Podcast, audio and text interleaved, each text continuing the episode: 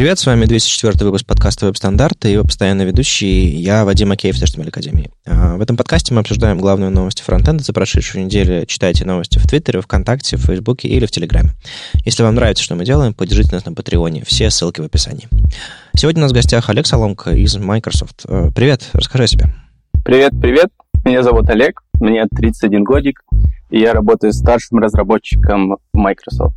Я работаю в DevDiv, это Dev Division. Мы занимаемся созданием инструментов для разработчиков и делаем их жизнь проще и легче. А вы могли меня раньше встречать под а, никнеймом Lego Mushroom. Я часто писал о SVG, и занимался инструментами для анимации веб. Ну, собственно, я примерно на этом занятие тебя где-то и обнаружил, то ли в Твиттере, то ли еще где-то такое. Я уж, честно говоря, не помню, откуда я тебя знаю.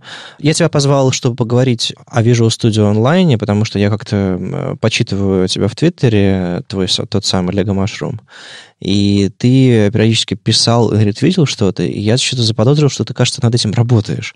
И после всего этого анонса, когда я не понял до конца, что такое Visual Studio Online, и я думаю, большинство разработчиков тоже как-то это все немножко пролетело над головой у многих, я, я поспрашивал, я подумал, будет хороший повод, собственно, обсудить, что это такое, ну и прочие всякие новости недели. Было всякого много интересного. Там Chrome Dev Summit GitHub Universe. Опять же, релиз веб-альманаха 2019. Все это довольно здорово. Но сейчас мы немножко поговорим про события, которые у нас тут накопились из календаря, и дальше уже пойдем по всяким новостям. На неделе, когда выйдет подкаст, 19 ноября будет SPV Frontend, метап очередной в Питере. Ну, что значит очередной? Предыдущий был, по-моему, в марте, так что ребята, ребят с возвращением, и в программе у них там будет э, код стайл в команде, обратная совместимость от, от семирульника и система типов э, в TypeScript, как машина Тьюринга от Вячеслава Шубанова. В общем, будет, будет хардкорно, как обычно у, у ребят. Слава богу, что они вернулись к своим э, метапам полноценным. А, собираюсь заглянуть, тоже, тоже приходите. 23 ноября в Питере пройдет очередной Питер CSS класс. А, раз в месяц а, встречаются новички, абсолютные новички, и с помощью менторов пишут свой первый HTML, CSS, вот такие простые вещи.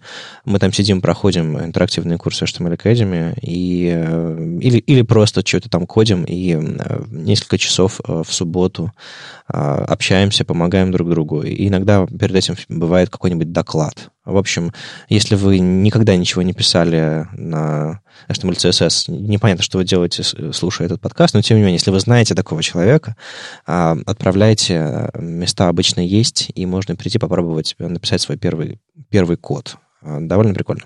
И 27 ноября пройдет много чего а, одновременно а, в, трех городах. Не то чтобы мы синхронизировались, так вышло. А, во-первых, 27 ноября пройдет Питер CSS Meetup, собственно, который я организую, и там пока один доклад от дизайнера Алексея Воронина. Он расскажет, как инструкцию, инструкцию по применению дизайнера. Вот. Еще парочка докладов мы анонсируем, когда когда мы их найдем, понимаете, в чем дело? Мы анонсировали метап, но что-то у нас плохо с докладами. Поэтому, если вам есть что рассказать, у вас есть а, пара недель, чтобы нам что-нибудь прислать на hipetercss.ru или в соцсети куда угодно, веб-стандартов э, или любые другие комментарии и личные сообщения. Мы будем очень рады вашим заявкам на доклады. Ну, мы что-нибудь обязательно найдем, но если вы успеете раньше, у вас есть отличный шанс выступить у нас на метапе 27 ноября. А в этот же день UI Meetup номер два в Саратове. Э, ребята собираются сообществом Volga.js и рассказывают, собственно, понятное дело, обо всяком фронтенде. Там будет про Houdini API и э, JavaScript, который мы заслуживаем. В общем, э, речь про то, как э, повлиять на, на развитие и разработку ECMAScript и запилить в браузер свои любимые фичи. И 27 же ноября в Москве пройдет э, CDS 19 Extended. Э, это Chrome Dev Summit Extended. Это такой тип мероприятий, когда одновременно э, с Chrome Dev Summit или уже после проходит мероприятие на схожую тематику, где, где на, на темы вот недавно прошедшего в, в Калифорнии. 11-12 ноября Chrome Dev Summit разные доклады, и в частности я там выступаю, и, в общем-то, это звучит довольно интересно, потому что 27 числа я организую метап в Питере, и одновременно я выступаю на метапе в Москве. Как так возможно, я сам не знаю, но кажется, так именно и будет, но, видимо, значит, я не буду организовывать метап в Питере, я попрошу своих коллег перехватить инициативу и помочь сделать все в Питере. А так увидимся в Москве, в Mail.ru проводится Chrome Dev Summit Extended. Это все события на сегодня. Давайте пойдем дальше к новостям, которые тоже включают в себя некоторые события. Например, Chrome Dev Summit.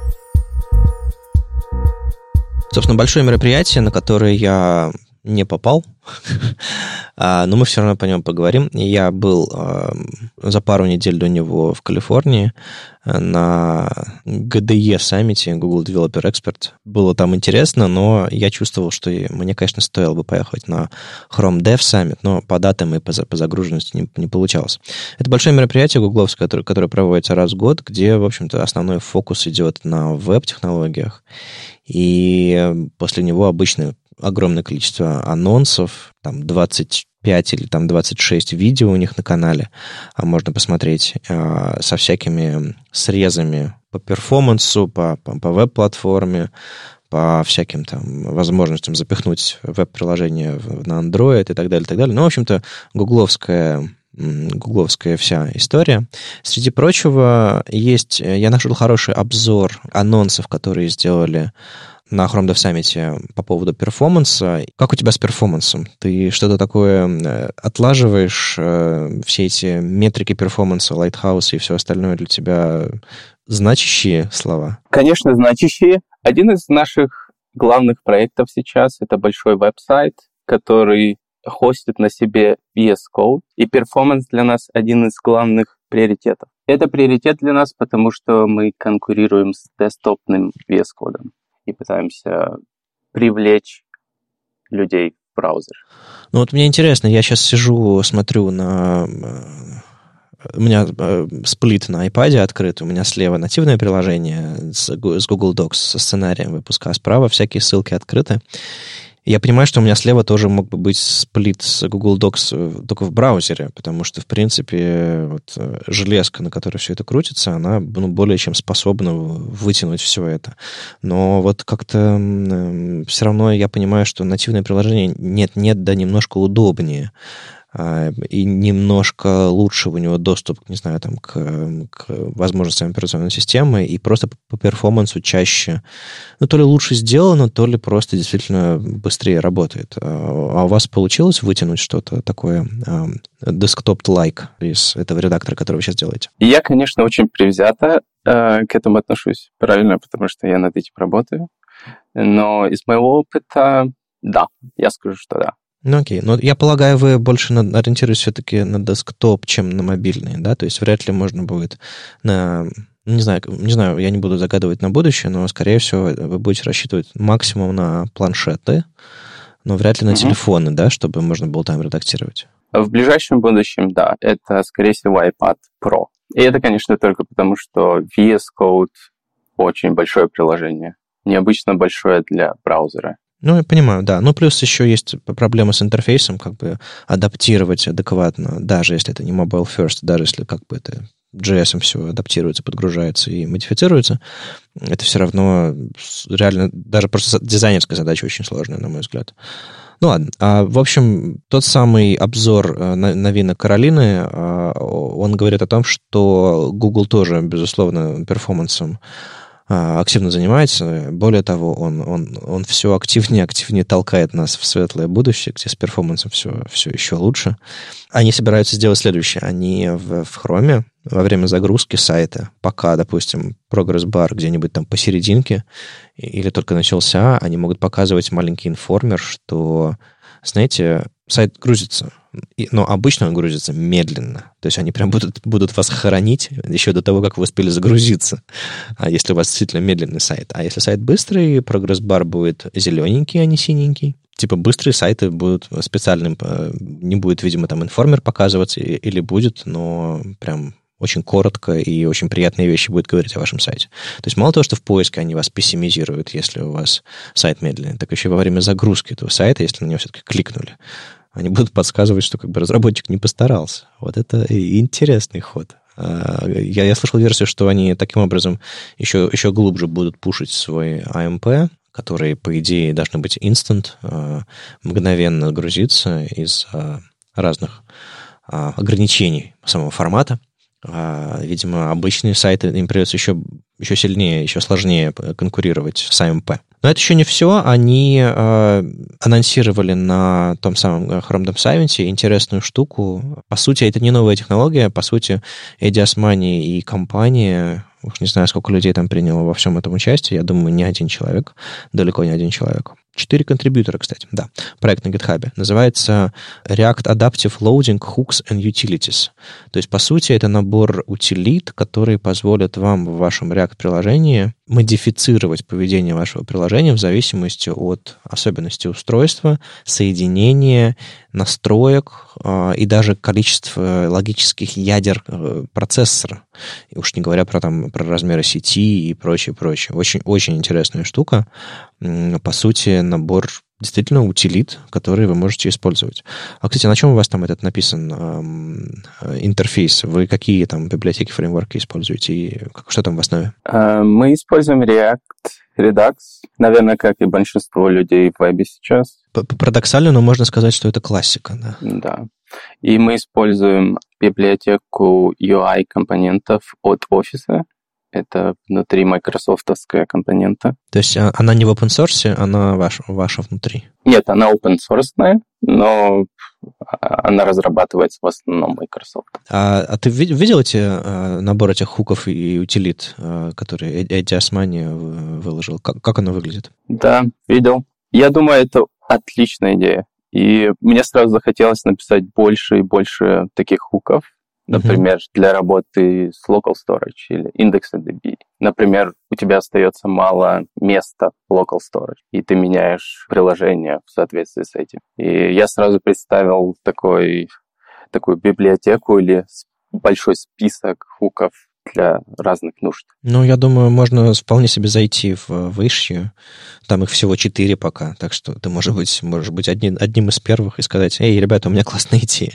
А, мне кажется, они это точно будут расширять.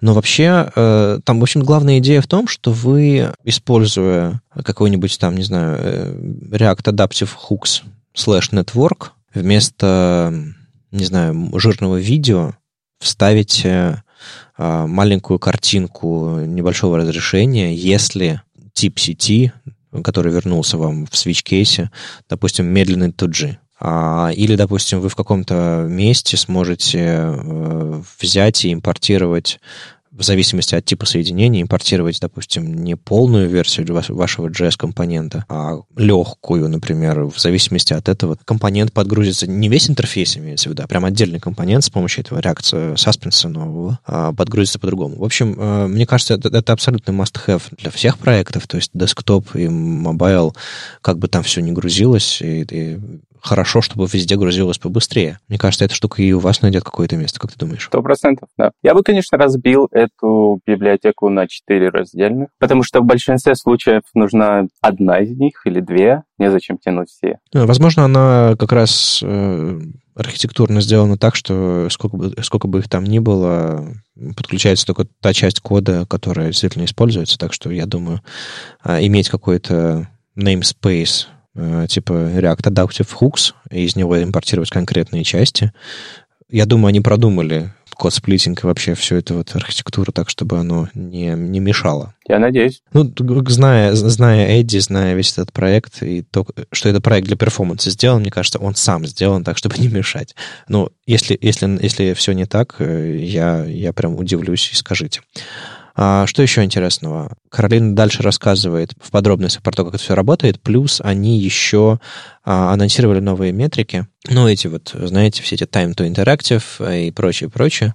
А, они придумали новых три метрики LCP, TBT и CLS.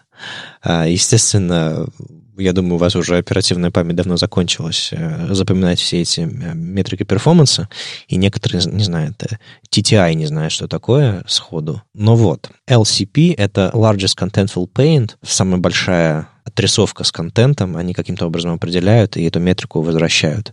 TBT — это Total Blocking Time, это как сколько времени интерфейс был заблокирован из-за рендеринга, из-за, допустим, инициализации JavaScript, который у вас был. И CLS — это Cumulative Layout Shift, это насколько все сдвинулось из-за того, что загружалось и рендерилось. То есть бывает, что компонент загружается, и весь интерфейс пере...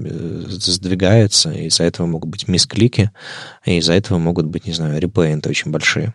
В общем, эти новые характеристики, они э, показывают в DevTool'ах, когда вы отлаживаете э, интерфейс, и плюс они эти э, характеристики, насколько я понимаю, еще возвращают в Lighthouse, когда, собственно, проверяют вашу, а, ваше приложение. А ты чем-то таким подобным пользуешься? У вас какие-то характеристики мелькают в, в попытках оценить скорость ваших, а, вашего приложения? Мы исторически очень сильно зависим от телеметрии, и мы отсылаем очень много телеметрии. Ну, то есть используя всякие э, performance API, вот подобные вещи, да? Да-да-да. Эм, потом мы делаем дашборды и репорты и смотрим, где мы можем сделать наибольший импакт? Что мы можем поменять, чтобы это было супер быстро? Ну да, да, то есть есть разные, есть разные вещи, и, э, есть разные подходы. Можно, можно действительно, например, сырые данные отправлять и э, из них рисовать какие-то графики и понимать, что, что у вас как.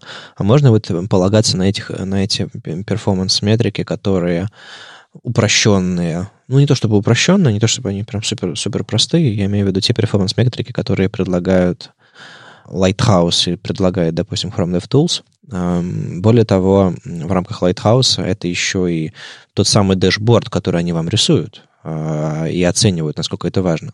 Более того, в этом report е Каролина пишет, что Lighthouse 6, следующая версия Lighthouse, который запускается, собственно, в Chrome DevTools или отдельное standalone приложение, а вообще Lighthouse 6 от Lighthouse 5 будет отличаться тем, что у них появятся новые характеристики, перформанс, эти самые метрики, и они некоторые старые заменят, и приоритет у этих характеристик немножко поменяется. То есть раньше был а, большой приоритет у Time to Interactive, а сейчас будет самый большой приоритет и, соответственно, поменяется ваш рейтинг по Lighthouse, поменяется в зависимости от, от этого. Сейчас важнее будет First Contentful Paint и Total Blocking Time — самые важные характеристики, то есть сколько, насколько быстро контент появился и насколько сильно вы блокировали интерфейс во время инициализации, загрузки или еще чего-нибудь такого.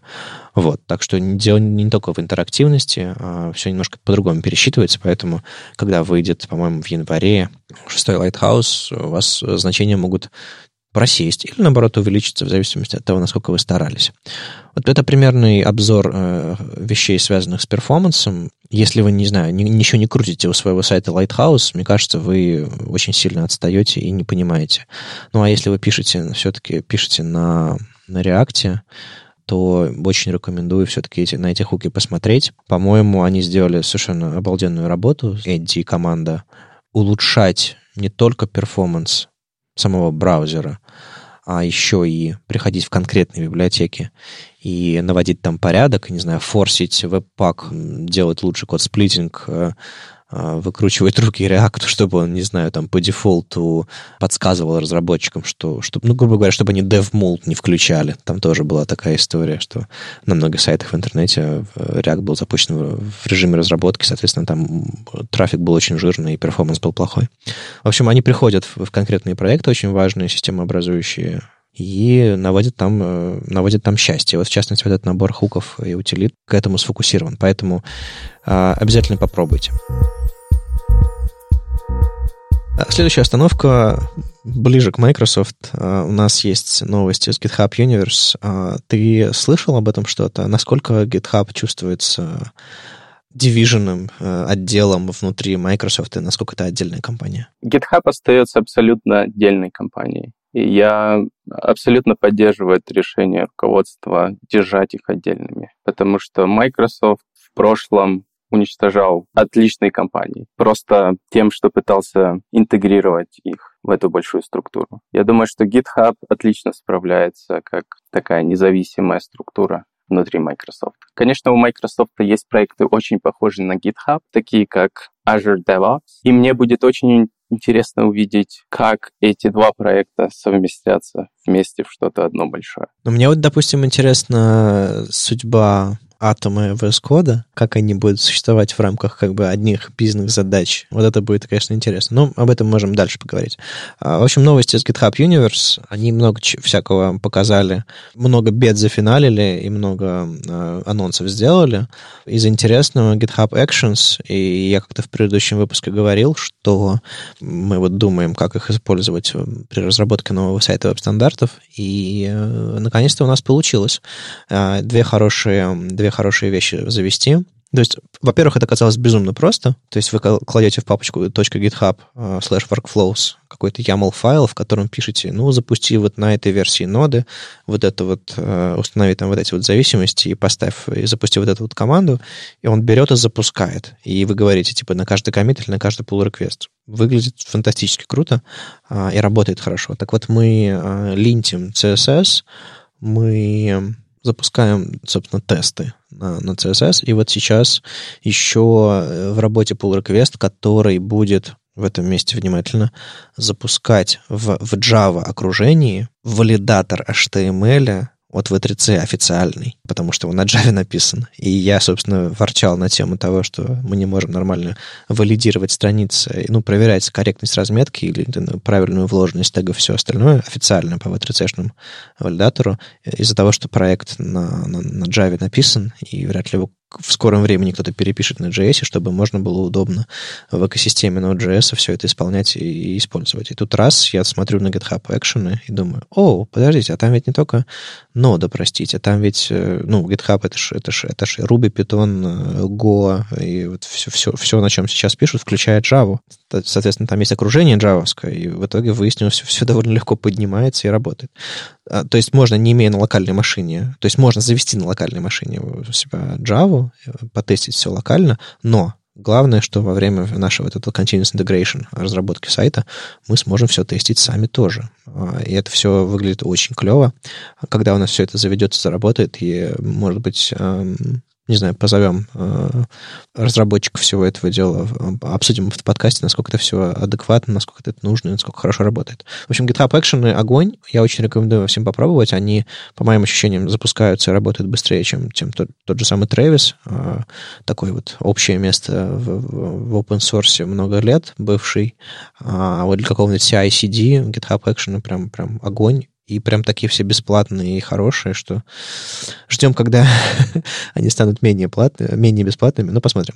Вот. Uh, GitHub Packages, я очень мало про эту тему знаю, на самом деле, uh, но это попытка сделать какой-то реестр пэкэджей не только для, ну, собственно, не только про NPM, про все остальное, и в частности, какие-то прокси между NPM и GitHub Action тоже анонсировали. И, наверное, самый большой анонс, uh, который меня немножко расстроил на самом деле — ну и порадовал, расстроил одновременно. Это GitHub for Mobile. А, они собираются запустить нативное приложение. Внимание, нативное приложение на iOS и Android. По-моему, iOS можно подписаться на бету, а бета для Android скоро появится. Не знаю, какая там бета-система на Android для всего этого. Они пытаются сделать э, приложение для планшетов и телефонов, которое будет, по сути, интерфейсом к GitHub. И это, с одной стороны, обалденная новость. Вот ты как думаешь, это хорошо? Я думаю, это очень хорошо. Хм. Я люблю мобильные приложения. И я считаю, что мобильные приложения... Что не хватает вебу, это возможность изменять привычки юзеров, так как это делают нативные приложения. Я имею в виду паттерны использования совсем разные. И Нативное приложение открывает очень много возможностей для GitHub, чтобы менять привычки людей. И вебу пока что немножко не хватает этой платформы. Ну, знаешь, что, какая особенность у веб-платформы есть? И мне кажется, нативные приложения с удовольствием этим пользуются. Скорость итерации. То есть э, выкатить код в веб — это щелчок пальцами, не знаю, с телефона можно задеплоить, и, ну, кстати, благодаря некоторым мобильным приложениям. Но я к тому, что тебе не нужны Store, тебе не нужны сложные сборки многочасовые. И в итоге количество мнений, количество дизайнов, количество сайтов, у каждых свой фирстиль, а, оно позволяет появляться все новым, новым, новым паттерном, проверять теорию, выбрасывать ее, проверять следующее, проверять, проверять, проверять, проверять. И в итоге на, вот среди этой пены в итоге что-то, что-то, что-то поднимается наверх, и я вижу, как э, нативные приложения всякие паттерны начинают использовать. А, возможно, нативные приложения закрепляют паттерны среди пользователей, а веб их изобретает. Может быть так? Может быть да. Ну вот, почему я, собственно, расстроился по поводу гитхабовского нативного приложения, то есть, когда оно выйдет, я уже, естественно, подписался на бету, когда оно выйдет, я, конечно же, буду им пользоваться, но я все вот это вот, все это время, пока GitHub существует, мобильная версия его существует, я очень активно пользуюсь на телефоне GitHub, то есть я захожу, я пишу код в своем телефоне прямо на GitHub, я создаю файлы, я комичу, я умею там, не знаю, перемещать файлы из папки в папку. Это, на самом деле, практически спрятанный интерфейс. А, маленький лайфхак. Если вы зашли в интерфейс редактирования а, файла на GitHub, и он лежит у, тебя, у вас в папочке, не знаю, там, папка 1, папка 2, э, файл txt, допустим, если вы хотите переложить ее э, на уровень выше, вы перед именем файла пишете две точки, он удаляет этот путь, и, пап, и файл перемещается на уровень выше. То есть, короче, я случайно обнаружил, я не мог врубиться, как это сделать. Я написал две точки, и оно сработало. В общем, я активно пользуюсь, я э, ревью и pull реквесты я иногда прям файлы комичу, pull реквещу и так далее, ревью пишу. И мне, в общем-то, нравится мобильный сайт. Но они, кажется, совсем выбрасывают этот интерфейс мобильный и изобретают что-то абсолютно новое в рамках этого нативного приложения. И получается, что параллельно будет развиваться два, два интерфейса, и вряд ли они когда-нибудь сойдутся в одной точке. Соответственно, два раза, два, два раза больше ресурсов на него будет тратиться. Значит, интерфейс мобильный, скорее всего, веб-интерфейс, возможно, будет меньше развиваться, если ставка сделана на нативное приложение. Короче, я вот немножко опасаюсь, что удобство сайта, возможно, пострадает из-за того, что фокус будет на нативном приложении. Или они будут развиваться, нативное приложение будет, естественно, развиваться медленнее, чем сайт, соответственно, привычки пользовательские тоже полетят под откос, а, потому что, ну, как бы а, привыкаешь к веб-интерфейсу и ко всем его особенностям, а в итоге в нативном все чуть-чуть по-другому. В общем, вот, этим, вот это мои опасения. Мне кажется, было бы хорошо, если бы они использовали либо один и тот же интерфейс, закоженный и в вебе, и в нативном, либо сказали, ребята, мы, мы полностью, мы просто заворачиваем наш, не знаю, там, наш сайт в, в, в приложение, и там оно идентично, и будет единовая кодовая кодовая база развиваться именно так. Вот, вот это было бы идеально, на мой взгляд, но, но нет. Да, это практически одно и то же репо, просто другой build task, который компилирует код для браузера. Команда VS Code сделала огромную работу по рефакторингу, по абстракции всех зависимостей, которые были в электроне. И сейчас сейчас VS Code может запускаться где угодно. Но это как раз, вот это как раз задача поражает мое воображение. Изначально писать проект, который запускается в конкретном электроне, то есть несмотря на то, что там Chromium и браузер, но все-таки электрон это больше, куча API и всего остального. А теперь его можно будет открыть просто в Safari или там в Firefox, где этих API нет, где есть э, браузерные API встроенные, которые отличаются, у них меньше возможностей. И это, конечно, вау. Это большая задача, и то, что вы э, ее провернули, конечно, безумно круто. Да, VS Code команда очень интересная команда со своей культурой и очень интересной архитектурой. Я не знаю, знаете ли вы или нет, но они не делают pull реквесты и не делают код-ревью. Они коммитят прямо в мастер. Ха. И это удивительно. Но, но, но, но как же? Мы же мы все вроде думаем, мы все вроде считаем, что именно так процесс должен развиваться, или, или у них все работает и без этого? Они какой-то момент э, делали pull request, у них был, была культура код-ревью, и они поняли, что это их только задерживает. Они удивительно могут это делать без pull реквестов и код-ревью. Ну, это фантастика, конечно. Я понимаю, что раньше тоже так было. А, ну, то есть ветки были, но, видимо, не знаю, как-то по-другому все мы жили до того, как появилось понятие там а, вот таких больших хороших интерфейсов для код-ревью, больших хороших интерфейсов для pull-реквестов. И очень, очень смешно в рамках темы про GitHub обсуждать э, то, что и pull реквесты не нужны, и код-ревью не нужен. Но мы как-то справляемся в одном мастере. Прикольно. Оказывается, можно, можно по-другому. Это, это, это поразительно. Другая интересная часть этой команды то, что они используют GitHub для всего. То есть они делают все планирование, все взаимодействие с кастомерами на GitHub, но им не нужны pull реквесты GitHub вырос как сервис pull реквестов Uh-huh. И это было их главное изобретение. Но в то же время не пригодился для VS Code команды. Поразительно. Надо как-нибудь э, что-нибудь почитать или, или, или, или команде написать об этом вдруг есть. Если, если вспомнишь, что если были какие-то статьи на эту тему или какие-нибудь, не знаю, там, видео, доклады, а, мы с удовольствием дадим ссылку. А если нет, то а, попингуй э, ребят, пусть напишут об этом. Очень интересно, как у них это получается. Да. И это, может быть, говорит о том, что мы очень привыкли к pull request ам и к этой церемонии pull request ов может быть, они не настолько важны. Я не знаю. В нашей команде мы, мы делаем все по канонам. Ну, в общем, во, во, во всех местах, где я пишу код, это тоже, тоже общее место, и это такой новый дефолт, про который он настолько дефолт, что ты даже не задумываешься об этом, настолько привыкаешь к тому, что именно так все, и да. Есть такая организация HTTP Archive. Э, они занимаются изучением э, веба года 2010 или типа того. А, и выпускали периодические репорты. И вот, собственно, вышел свежий а, веб-альманах 2019, в котором они рассказывают про разные аспекты анализа веба, которые они, собственно, выделили. А, там несколько частей есть, по-моему, да, четыре части. Содержание страниц, там всякие технологии, разметка, медиа и прочее user experience, типа как работают сайты, а, что там у них там с SEO, с PVA и со всеми остальными штуками. Content publishing, а, типа e-commerce, CMS и data distribution, а, это всякие сжатия, CDN, вес, вес страниц и все остальное. Отдельная часть репортов писали разные редакторы и авторы.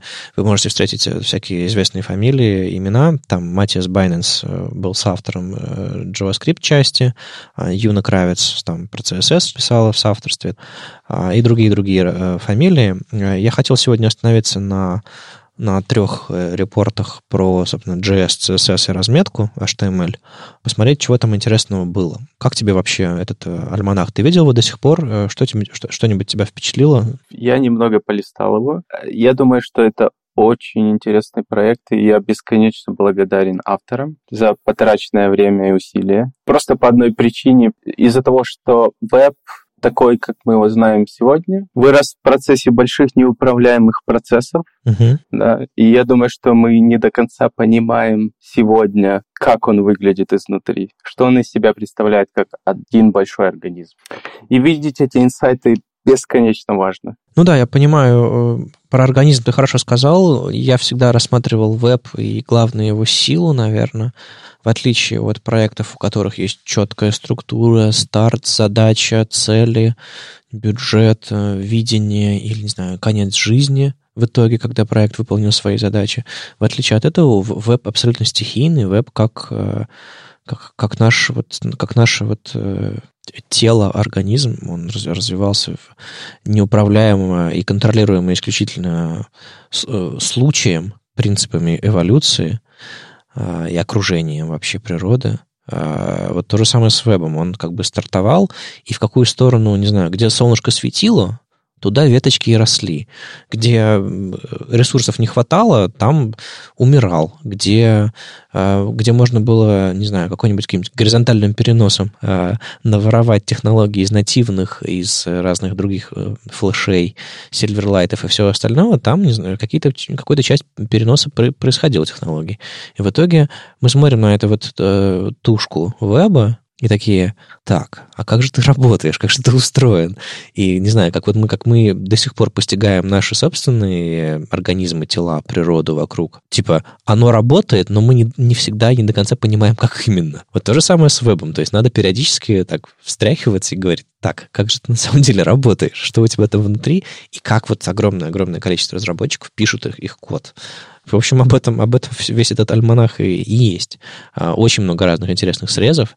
Там, конечно, такой немножко язык как сказать, язык, язык не любви, язык статистики и э, графики, и всякие персентили и прочие, прочие э, Э, распределение, но там очень много интересных инсайтов можно подчеркнуть. Тебя что-нибудь э, впечатлило? А, я думаю, самое важное, что меня впечатлило, это то, что примерно 66%, то есть две трети всего JavaScript, который люди загружают на их сайты, приходит со сторонних сайтов. То есть люди хостят одну третью своего собственного JavaScript на их веб-сайтах. И, конечно, каждый раз, когда ты читаешь дейта-репорты, возникает намного больше вопросов, чем ответов. И это, наверное, хорошо и помогает докопаться до сути. Мгм. Например, вопрос, который у меня возник. Есть ли такие библиотеки, сторонние библиотеки, которые загружаются на практически все сайты? И что это значит для веба? Значит ли это, что если ты получаешь контроль над этой библиотекой, ты можешь запустить какой-то код практически в любом браузере? Ха. Ну да, Э, я представляю, как, не знаю, какой-нибудь, э, ну, условная какая-нибудь аналитика, не будем называть конкретные, э, которая подключена сейчас на огромнейшее количество сайтов. По-моему, аналитика — это самый распространенный код. Хотя, знаешь, наверное, это плохой пример, потому что аналитика плюс-минус, она должна быть нейтральная, и если ты ставишь аналитику к себе на сайт, ты доверяешь. А вот, допустим, код рекламных каких-нибудь сетей, которые, по сути, э, дают тебе, не знаю, ссылку на, на JS, который загружает тебе рекламу, но в итоге-то туда сливаются ресурсы из других подсетей, из под-подсетей, а в итоге контент, контент приходит еще от конкретного рекламодателя, который сам себе этот баннер рисует. В итоге ты на свой сайт говоришь, типа, подключайте любой JavaScript на мой сайт. А, Я не против.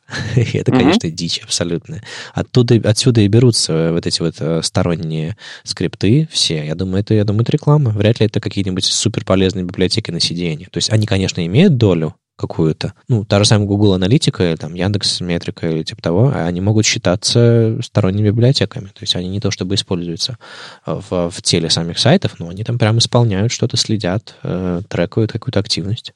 То есть это вполне себе быть сторонние библиотеки. А вот типичные библиотеки, типа, не знаю, там, React, jQuery и так далее, по-моему, их редко хостят на CDN.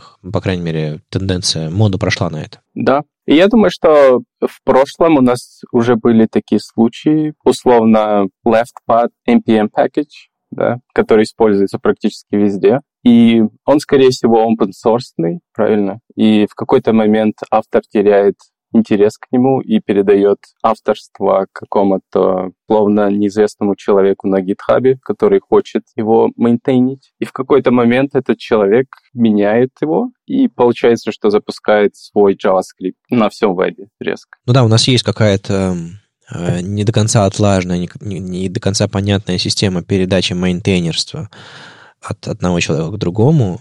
То есть частенько случается в open source, а мы бе- безумно и бесконечно завязаны на open source во всех своих проектах, по крайней мере, во фронтенде точно. Э, Случается такое, что у человека, не знаю, меняются приоритеты в жизни, не знаю, человек просто, не знаю, исчезает по, по тем или иным причинам. Соответственно, ну ладно, если он исчез, мейнтейнерство сложновато передать, а вот если он все-таки хочет уйти а, с проекта, то ну, приходит приятный человек, который прекрасно понимает, и ты с которым ты говоришь, но ты не знаешь, какие у него мотивы и что он будет делать дальше. Приятный никнейм. Да, да, да.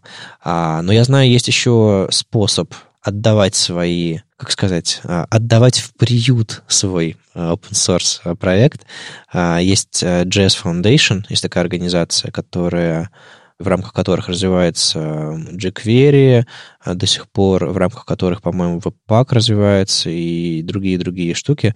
То есть, э, грубо говоря, всякие системообразующие библиотеки, фреймворки, они, кажется, когда у них нет какого-то прямого оунера, как в случае там типа React, Facebook, они вот в этот JS Foundation приходят, они получают какое-то финансирование, внимание, ресурсы опытных разработчиков, и это один из способов избежать подобного, подобной вещи, когда твой open source проект ушел в чужие руки. Но, опять же, это, видимо, для статусных э, библиотек, самых распространенных и самых опасных для вот такой ситуации.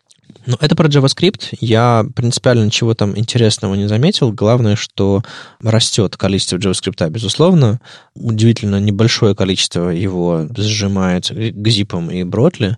А, Поэтому, не знаю, включите у себя на сервере сжатие. Come on. jQuery используется на 80% сайтов.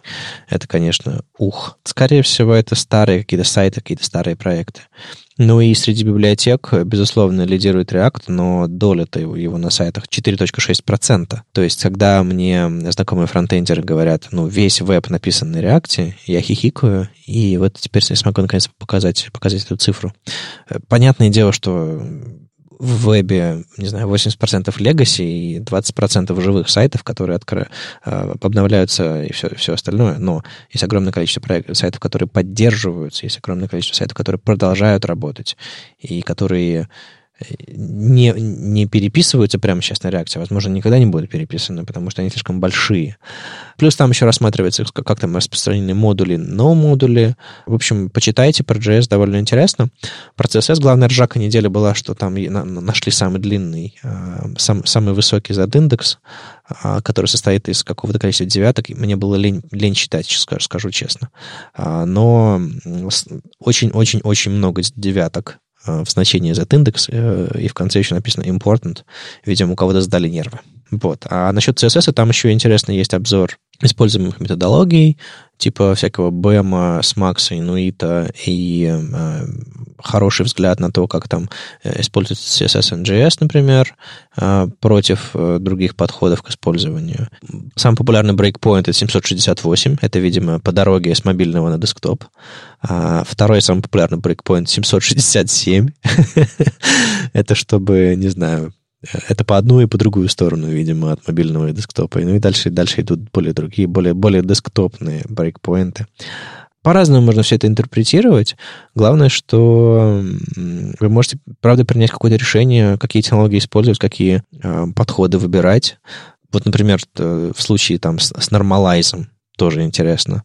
33% а, сайтов используют Normalize, 3% используют Reset CSS, а все остальные ничего не используют. Довольно, довольно интересно. Но 30%, 33% это, конечно, мощно. Это такой, это такой практически дефолт. Хотя я Normalize, допустим, не использую. А, а, а какой твой взгляд на Normalize, кстати? Я за Normalize. Ага, ну ладно, ладно. Я, я не любитель глобальных стилей, а когда на браузерные глобальные стили на, на, на наслаиваются твои глобальные стили из внешней библиотеки, э, которые ты не до конца прочитал. В общем, получается такой слоеный пирог, который ты потом еще раз перезаписываешь, и это как-то, ну, странно это все. Ну, я, я обычно использую, наверное, третью часть от, от стандартного Normalize. А, то есть ты еще фильтруешь его? Да. У меня свое мнение на Normalize. Во, а я Normalize использую как библиотеку для копипасты. То есть я встречаюсь с проблемой, я иду, копирую из Normalize решение и использую его на конкретных элементах. То есть mm. я, я, я не люблю э, глобальные всякие дефолты, которые могут удивить в каком-то месте. То есть ты привык, что браузер так работает, а ты понимаешь, что как бы Normalize переписал это поведение, и думаешь, ну нафига. нафига. Вот это, кстати, интересно. Э, то есть это альманах как бы дает тебе огромную картину мира. Было бы прикольно иметь такой input, где ты вбиваешь свой сайт, он анализирует его и ставит на каждый график твой сайт, и ты видишь свое какое-то а, относительное, относительную позицию в этой большой картине мира. Да, прикольно. У них есть, по-моему, как, как это называется, BigQuery или еще как это называется, какой-то большой интерфейс, в котором можно запросы делать по их базе. Я по research у дам ссылку. А, интересно, можно ли попытаться выцепить оттуда, что они думают по поводу отдельных сайтов. А, это было бы, конечно, круто. Ну а так, э, и последняя часть репорта, которая, э, про которую мы сегодня скажем, это про HTML. Меня, конечно, заинтересовал график использования распространенных тегов. Угу. Мне интересно, что, что разработчики знают, чего они не знают про HTML. Естественно, всякие метаскриптовые HTML-теги, собственно, самые популярные, а потом по убыванию начинаются... Э, разработчики очень любят списки, BR любят, э, и фреймы, хедер, strong table и так далее, а потом начинается резкое, резкое просаживание, и начинаются всякие там элементы форм, элементы разные экзотические, в смысле мало, малоиспользуемые, всякие Q, sub, sub, site, del, аудио, abr, и так далее, и так далее. Их довольно-таки мало, но не исчезающе мало, к счастью. Э, Все-таки разработчики их плюс-минус, но, но знают. В общем, такой обзор. Это не все, там гораздо больше всего есть. Если вы видите что-то похожее э, на то, чем вы занимаетесь, или в области ваших интересов, обязательно почитайте про, про e-commerce, про, про компрессию, про, про перформанс, PVA э, и все остальное огромнейший обзор. Как минимум по ключевым технологиям углубитесь и подумайте о вашем собственном коде и о ваших приоритетах. И, может быть, о технологиях, которым вы хотели бы заняться или которым больше, больше фокуса э, стоит дать, какие технологии изучить, чтобы лучше что-то делать. В общем, обзор потрясающий, рекомендую, конечно же. Ну и еще новость, э, которую не то чтобы я как-то сильно понимаю и люблю, вот эту вот технологию, вот эту вот э, библиотеку GreenSock под названием или GSAP. Я просто подумал, что а, тебе было бы интересно что-то сказать, или ты, может быть, э, оценишь, насколько это большой релиз. В общем, это библиотека для анимации в вебе на JS, а, она позволяет делать какие-то очень крутые и хорошие анимации вот в таком вот э, стиле, когда вы говорите, куда анимация двигается, где она останавливается, что происходит, всякие там таймлайны, э, кифрейм анимация и все-все остальное. И когда я пробовал GreenSock раньше, меня всегда поражало немножко ну, какая-то старомодность API, что ли, или какой-то подход не всегда очевидный, не похожий на, на браузерные API, например, или не похожий на какие-то э, знакомые вещи. А тут они с релизом GreenSocket 3, кажется, некоторые вещи исправили. Там появилась ES-модульность, появился новый API gsap. что-то там для выполнения всего остального. Как ты вообще смотришь на это? Большой релиз? Использовал ли ты GreenSock? И что ты вообще думаешь об этом всем? Я думаю, это огромный релиз. И огромный он только потому, что это какое-то изменение в сознании разработчиков. Они очень сильно изменили API и изменили его в лучшую сторону. Я полностью с тобой согласен, что раньше это было что-то очень странное. И когда я работал над другой библиотекой анимации, я, я всегда понимал, что разработчики имеют очень мало времени потратить на анимацию. И поэтому для них очень важно простые API и очень важны очень хорошие инструменты. И я думаю, что для GSAP это движение именно в эту сторону. Например, раньше у них было два таймлайна и два твина, и эти четыре объекта, они как бы выполняли одну и ту же задачу, но у каждого из них был свой API и свое расширение этого API. То есть это было что-то странное. И в этом релизе они сделали один объект, который делает все, что нужно, все, что делали те четыре объекта. И это очень правильное решение. Я еще не могу сходу сказать, насколько API, третья версия этого XAP, похож на Animation API, тот самый э, способ анимировать в браузере, например, прям нативный браузерный, встроенный, который нет-нет, да с каждым разом все лучше и лучше поддерживается в браузерах. А, но кажется с виду ну, более похож, чем то, что у них было до сих пор. И это, конечно, хорошо. Правда, я не знаю, насколько много вот этого Animation API используется под капотом всего этого. Я думаю, что в данный момент используется очень мало. В этом релизе они сделали keyframes, угу. чтобы наверное, чтобы предоставить что-то похожее на нативные APIs. Ну, то есть это, по сути, дополнительный э, слой, который позволяет делать то же самое, но немножко по-другому, или а чем э, Keyframes э, отличается от других способов анимации в рамках того же самого GreenSock?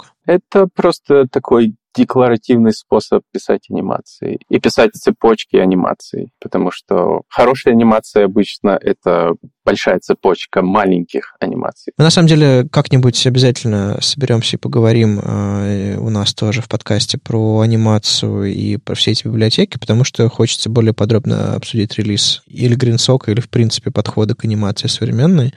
Мы как-то звали тут уже Юлю Музафарову, которая про анимацию говорила, но она больше, она больше занимается кифрейм анимацией, непосредственно CSS анимацией. А тут вот именно JS подход. Про какой-нибудь Snap.js поговорить, про какой-нибудь GreenSock и вообще как это все работает, и где вот анимация в вебе сейчас, для чего она используется, и вообще какие там ключевые подходы и э, технологии. Так что, может быть, и сам как-нибудь заходи, если у тебя будет на эту тему поговорить, какой-нибудь опыт будет. Вот, а сейчас мы все-таки двинем к, к нашей не то чтобы основной теме, мы ее сквозь все, э, сквозь всю э, запись вели, э, но сейчас хочется более фокусно поговорить. Смотри, я видел релиз, угу. который, который пишет, у нас есть Visual Studio Online. Mm-hmm. Я подумал, окей, Visual Studio это очень клево.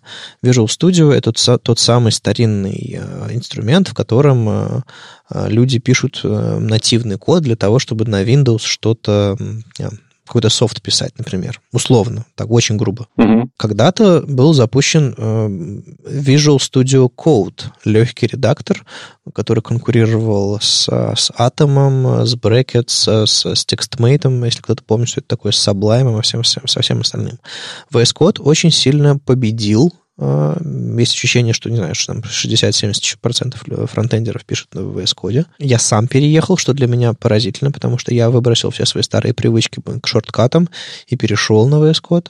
Хотя мне вот это вот все эти супер фичи особо не нужны, потому что на JS я мало пишу. В итоге у нас есть Visual Studio как family name какой-то, и есть Visual Studio обычный, есть Visual Studio Code, а теперь еще есть Visual, Studio Online. Можешь немножко сделать обзор э, вот этой всей экосистемы, э, чем она отличается, зачем она вообще существует, как, как она относится друг к другу? Я полностью понимаю сложности понимания, и я думаю, что Microsoft может работать над неймингом проектов, даже потому что Visual Studio Online уже был такой проект, который запущен был лет так пять назад, М, и сейчас кастомеры чешут голову и, и недопонимают нас. В общем, Visual Studio — это семья продуктов. И обычно приставка Visual Studio — это приставка, означающая, что этот продукт просто относится к этой семье. Visual Studio — это большой IDE, который работает на Windows, и это полный IDE, то есть это среда разработки. А Visual Studio Code — это текстовый редактор. И Visual Studio очень хорош в переработке с C-Sharp, F-Sharp, .NET, Unity, и у него есть такие инструменты, как Android-эмулятор встроенный. VS Code — это такой очень хороший текстовый редактор и очень хорошо расширяемый текстовый редактор. Большая доля непонимания может быть из-за того, что Visual Studio Code из-за своей расширяемости позволяет делать то же самое, что и Visual Studio, практически то же самое. Например, для моих проектов Visual Studio Code полностью достаточно. Даже если мне нужно разрабатывать на C-Sharp, все, что мне нужно сделать, просто установить какой-то бесплатный экстеншн, и я готов к работе. Но я полагаю, все-таки нет движения или, по крайней мере, чувства, что когда-то Visual Studio Code прям заменит Visual Studio IDE как платформа. Как ты думаешь? Я думаю, нет. Я думаю, это очень... Это два разных продукта, и у них очень разные ниши и разные клиенты. Ну, то есть, э, есть, э, если сравнивать, то у Visual Studio это скорее Xcode, Visual Studio это скорее IntelliJ IDEA, Мгм. то есть для нативных языков э, со, со своими особенностями, а VS Code это скорее ну, Atom, Sublime, а, несмотря на то, что туда очень-очень активно встраиваются инструменты а, по анализу э, кода, и они все больше и больше напоминают какой-нибудь а, веб-шторм, который тоже бы вроде бы IDE, но вроде бы претендует на то, чтобы быть легче, но все равно IDE. А, и я знаю много людей, которые там э, смело называют VS Code IDE, потому что там очень много всего а, мощного. Не просто ты редактируешь текстовые файлы, он тебе подсказывает, помогает, поз- позволяет рефакторить э, и так далее, и так далее. То есть я всеми этими фичами в меньшей степени пользуюсь, а, но я долгое время, не- допустим, не мог перейти нормально на систему контроля версий и на а, консоль прямо в редакторе, потому что мне это казалось дичью, я использовал внешний для этого софт или терм- терминал тот же самый. А сейчас я вдруг понял, что мне прямо удобно иметь это все в одном, в одном э, интерфейсе, а, открывать несколько инстансов, связанных, завязанных на конкретный проект. И я прям оценил, что такое текстовый редактор с, с привкусом IDE. А Раньше я к IDE всегда очень, очень скептически относился. Ну хорошо, а что такое, собственно, тот самый онлайн?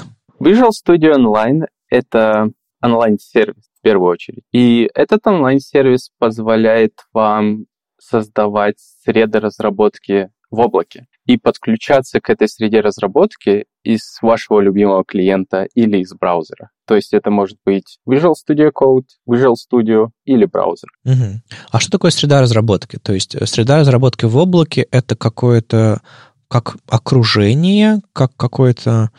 Эм, ну, вот можно какой-нибудь пример на какой-нибудь технологии привести? Э, я думаю, что ближайшая аналогия будет э, виртуальная машина. Я думаю, чтобы полностью понять, что это такое, лучше объяснить, какие про- проблемы мы пытаемся решить. Вот, давай. Первую проблему, которую мы поняли, когда мы опрашивали разработчиков, это то, что период адаптации новых разработчиков в команде — это очень большая боль. И когда приходит новый человек в какой-то большой проект, он может тратить недели на, только для того, чтобы установить все зависимости и начать работу. Но если у вас есть какой-то темплейт, из которого вы можете быстро развернуть а, ваш проект со всеми зависимостями в облаке, эта проблема очень быстро решается, потому что он идет в Visual Studio Online, нажимает одну кнопку, и он готов заниматься работой а не устанавливать зависимость. Слушай, ну вот смотри, я э, давно в этом деле, в разработке, года с 2003 я видел разные подходы к написанию кода. Они всегда делились на две основные части. Ты пишешь либо код локально, либо удаленно. То есть что значит? Ты пишешь, э, поднимаешь у себя полноценную среду на своем компьютере, то есть сборку, да, сборка это самое легкое, всякие там э, языки поднимаешь, базы данных, потом еще и сборка, потом еще что-то такое. И у тебя, по сути, твой компьютер становится вот тем самым полноценным или, или урезанным сервером, на котором в итоге вот это приложение или этот код будет запускаться. А есть подход, когда ты имеешь какое-то окружение на каком-нибудь там сервере, ты туда подключаешься к какому-нибудь там SSH-туннелю и разрабатываешь там то есть ты либо им эмулируешь файловую систему у себя на локальном компьютере, чтобы получать, э, редактировать, либо ты прям вот буквально сидишь в каком-нибудь консольном редакторе и фигачишь код, и у тебя на сохранение уходят, как, уходят какие-то неприличные миллисекунды, если не секунды. И второй подход потихонечку отмирает из-за того, что, не знаю, в каких-нибудь там докерах или в каких-нибудь э, более удобных средах э, или окружениях можно разрабатывать код э, локально, чтобы не зависеть от, от, от качества сети сети, а от всего остального. А вот кажется, то, что ты сейчас рассказываешь, это как раз возвращение к той самой удаленной разработке, но, видимо, проще, дешевле и с меньшим количеством проблем. То есть, чтобы, лока... чтобы себя локально на машине, вот прямо на твоем, не знаю, макбуке, Surface или чем-нибудь таком не поднимать полноценное окружение, что иногда бывает просто невозможно а, базы данных и все остальное поднимать. Это, для этого требуется э, несколько часов даже админу, что, что уж говорит про разработчика. Ну, видимо, вот этот онлайн будет чем-то таким, да? Я правильно понимаю? Да, я думаю, что ты очень хорошо это понимаешь. Но мы называем это не удаленно, мы называем это отовсюду или с любого места. Но главная идея то, что ты можешь унифицировать свою среду разработки где-то в облаке, и тебе не важно, с какой машиной ты работаешь. Я думаю, что здесь все уже поняли вторую проблему. То есть это унификация этой среды разработки сразу для всей команды. То есть представьте, что часть команды использует Mac, часть команды использует Windows и часть команды использует Linux. И чтобы поддерживать большой проект с большими зависимостями в таком контексте, цена поддержки такого проекта возрастает неимоверно, потому что если нужно добавить одну зависимость в одну операционную систему, нужно сделать это для всей команды. Но если есть одна среда разработки, которая живет где-то в облаке, этой проблемы нет. Все члены команды могут использовать их любимые инструменты, просто присоединяться к той среде разработки и работать с ней.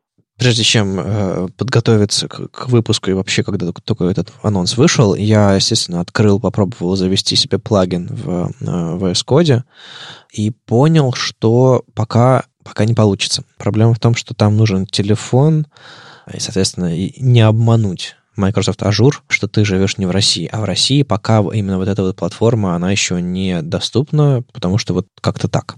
Поэтому как бы вот прям вот взять и попробовать у меня, к сожалению, возможности не было. Но я про другое. Azure, собственно, является платформой для всего этого, да? Да. Azure предоставляет нам две вещи. Первое — это, конечно же, виртуальные машины, на которых мы хостим эти удаленные среды разработок. И второе — это система payment ов, то есть мы интегрируемся в подписки Azure, чтобы взимать плату за наш сервис. Иначе нам бы нужно было писать свои API для payment ов. А в итоге это все работает как один из use cases, зачем разработчикам нужна подписка на Azure. Почему я, почему я об этом говорю? Ну, то есть, почему я такую гипотезу высказываю?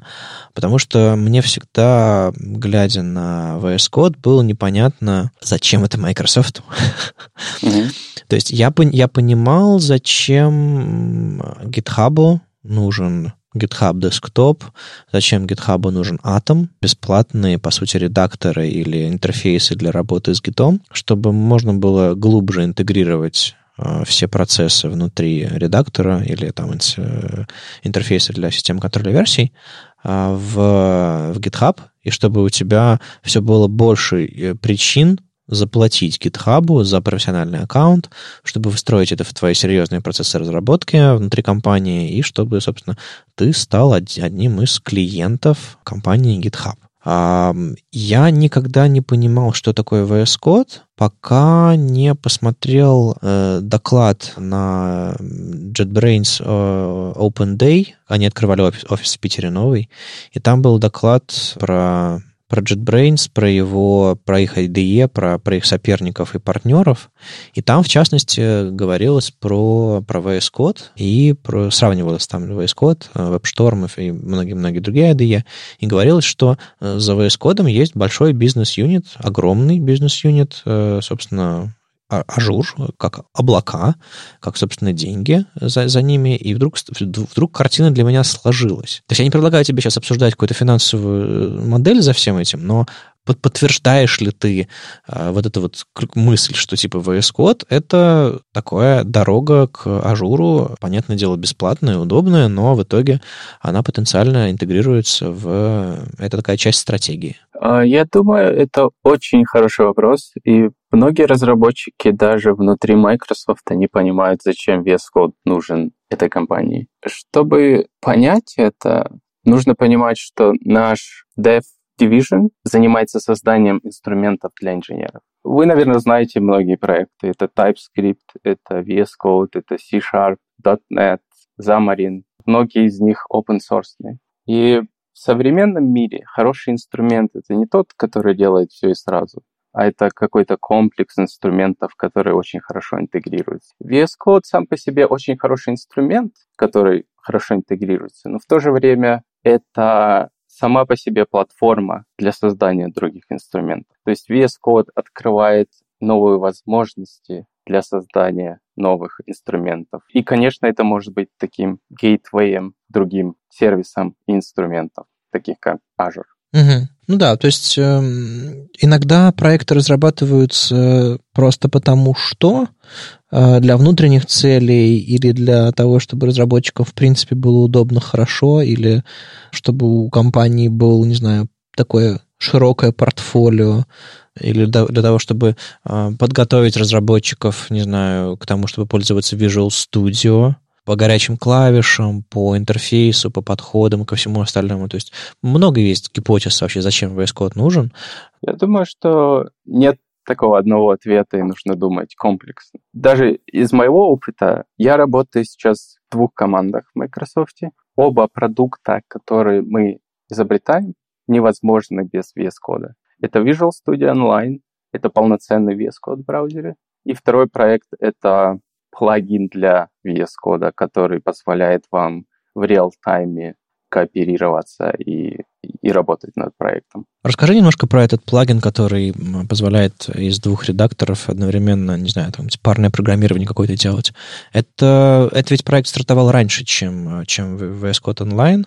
Это было что-то такое анонсировано, по-моему, в этом году, да? А, он стартовал в прошлом году официально. А, в прошлом. И это плагин для VS Code, это бесплатный плагин, который позволяет пригласить другого разработчика в ваш VS Code или VS. И вы можете вместе делать отладку, у вас может быть общий терминал, вы можете перенаправить свой локальный порт тому человеку, если это веб-сервер или какой-то другой порт. Вы видите курсоры и хайлайты друг друга, и можете одновременно печатать. Ну, то есть получается, что если э, два человека с открытыми VS-кодами, с, с, с подходящими плагинами работают над чем-то вместе, им не обязательно иметь общую среду разработки, какую-то, там, не знаю, тот же Python или какой-нибудь там Ruby или что-нибудь такое, э, он должен быть только с одной стороны. То есть всегда есть хост и всегда есть гость, да? Или, или они одновременно должны быть? Угу. Весь код как бы работает на стороне хоста. То есть на одна машина является основной. Все запросы от гостя, например, если нужен autocompletion, то есть если вы нажимаете точка, в этот момент мы отправляем запрос хосту, выполняем код на его машине и возвращаем результат гостю. То есть гостю не нужно устанавливать, допустим, тот же Python, чтобы вместе с кем-то разрабатывать. А какой главный use case для этого всего? Какое-то парное программирование или, или может быть, обучение или что-нибудь, что-нибудь вроде того? Просто вот я, как человек, работающий в, в образовании, я все думаю, как это все можно было бы интегрировать в какие-то процессы. Может быть, чтобы, не знаю, там порекомендовать студентам и авторам использовать VS Code как редактор, описать какой-нибудь workflow типа один подключается, и, допустим, какой-нибудь студент у себя все поднимает, потому что его задача научиться все поднимать, а какой-нибудь там наставник подключается, может, не знаю, поредактировать код, показать что-то такое. Подобные случаи в голову приходят. А какие еще, как еще люди используют? И как, какие use cases вы сами видите? Uh, use cases очень много, но главный ты назвал. Это парное программирование. И это сценарии обучения. Мы видим, что очень много профессоров делают лекции с помощью Lasher, и сейчас мы поддерживаем до 30 гостей, то есть как раз класс студентов может подключиться к этой сессии, и профессор может как бы провести их по кодовой базе, и они могут сделать изменения. Ну, это довольно круто, потому что, по сути, тебе же не нужно участвовать даже в этом коде.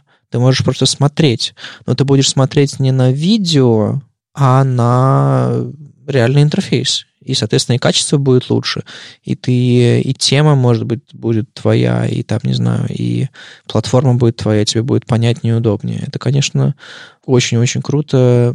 Вот именно как образовательная какая-то модель. Просто 30 маловато. Вот было бы, вот можно было бы на 800 А, тогда, тогда бы это нам очень пригодилось в, конкретно в наших проектах, в HTML Academy, например. А вы используете Discord и стримите? А, ну, мы стримим на YouTube, и мы, по сути, показываем видео во время лекции, во время трансляции. Соответственно, нам было бы классно, если бы могли показывать демки хотя бы в некоторых лекциях, в, именно в Code, например, чтобы, ну, это было бы гораздо, гораздо понятнее, гораздо удобнее э, следить за живым курсором, как кто-то кодит. Э, но, но сам, сам подход крутой, я надеюсь, когда-нибудь э, ширина каналов или просто мощности э, ваши позволят это делать. Я так полагаю, вы же все-таки стоите посередине, это не peer-to-peer, да? Это peer-to-peer. А, ага. То есть это именно возможности э, редакторов Э, участвуют в этом, не ваши, не ваши сервера э, являются ограничением этих 30 соединений. Это очень хороший фидбэк, и это ограничение 30 человек, оно очень абстрактное. Мы его поставили просто, чтобы, во-первых, поддерживать сценарий обучения для классов, а во-вторых, чтобы наши сервера случайно не, не упали. Ну, то есть как, каким-то образом ваши сервера все-таки в этом участвуют, да? То есть они... Мы при, предоставляем туннель для соединение. Ага, то есть, но соединение в итоге идет не через э, непосредственно, видимо. То есть, а, то есть данные все-таки бегают к вам? Но это зависит от обстоятельств. Мы поддерживаем два типа соединения. Это прямое соединение, если вы на той же сети. Ага. Если вы не на той же сети, нам приходится делать релей. Ну да, да. Ну да, то есть э, толщина канала ваших сервера и все остальное.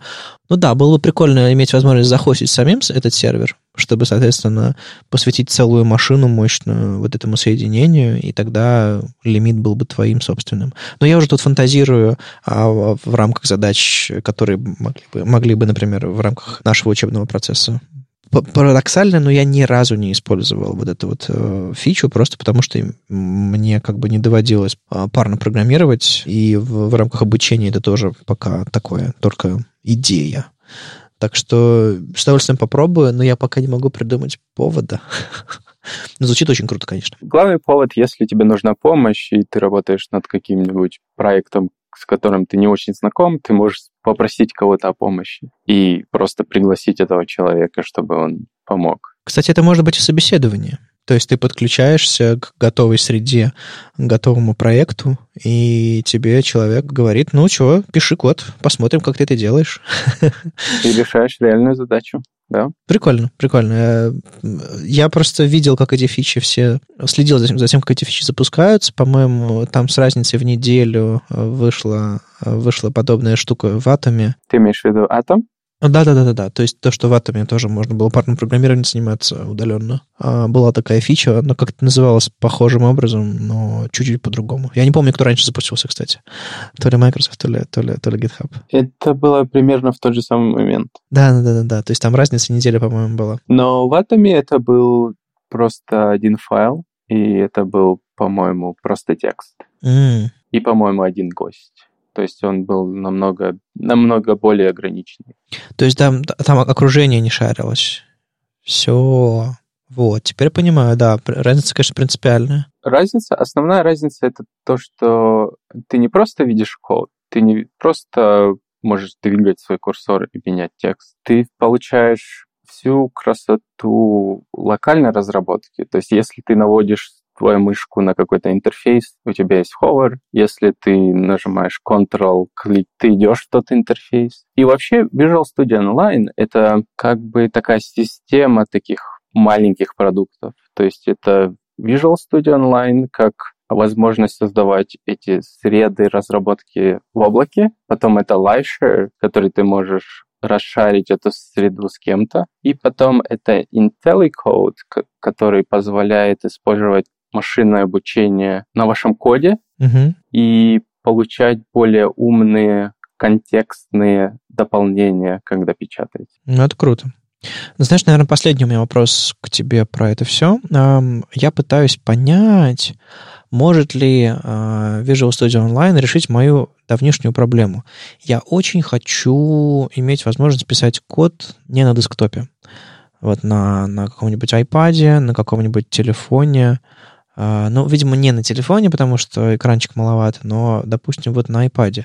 А, есть какое-то количество нативных редакторов для iOS, например, но я сейчас смотрю и думаю, ну, если вы можете запустить редактор у меня в браузере, то, может быть, я смогу и в нем и код писать. То есть вопрос в том, как бы вопрос файловой системы, вопрос к к, к, к облакам, к, не знаю, к доступу к, к из России, ко всему остальному, это как бы мы оставим в стороне.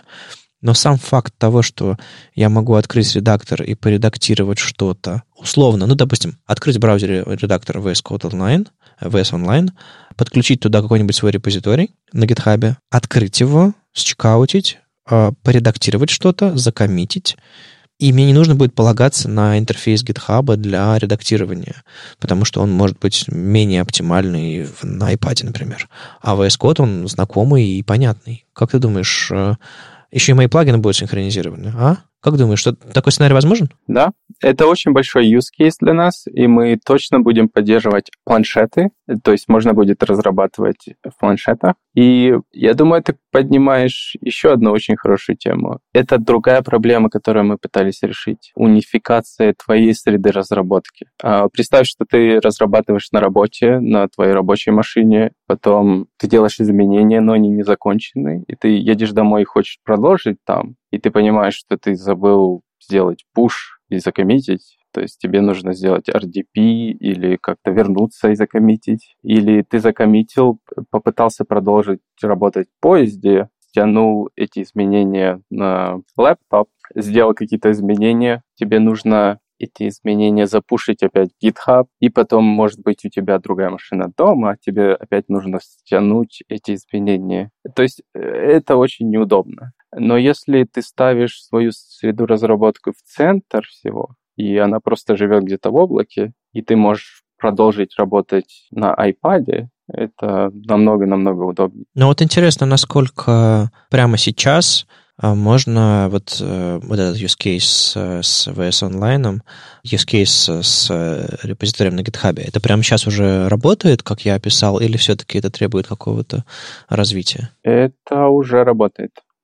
Официально мы еще не поддерживаем iPad и планшеты, но у нас очень много фидбэков юзеров, которые уже пользуются этим и это уже их повседневность. Это, это, это очень круто, надо будет попробовать все-таки каким-то образом обмануть Azure и прикинуться, что я не из России. ну или дождаться, пока не заработает. Потому что подобная система, конечно, бы очень сильно все упростила лично для меня.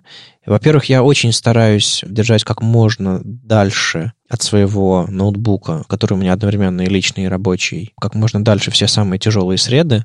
То есть, если мне нужно развернуть, развернуть какой-то рабочий проект, в котором там нужно PHP, какой-нибудь MySQL и, и Ruby, и еще что-нибудь такое, я, конечно, стараюсь это все либо в какой-нибудь докер утащить, либо вообще удаленно с этим всем поработать, а, чтобы не поднимать... Не... Потому что иногда ты поднимаешь окружение, а закончил проект, а окружение убило твой компьютер, перформанс или, или просто как бы операционная система как-то плохо стала работать, потому что, ну, бывает такое.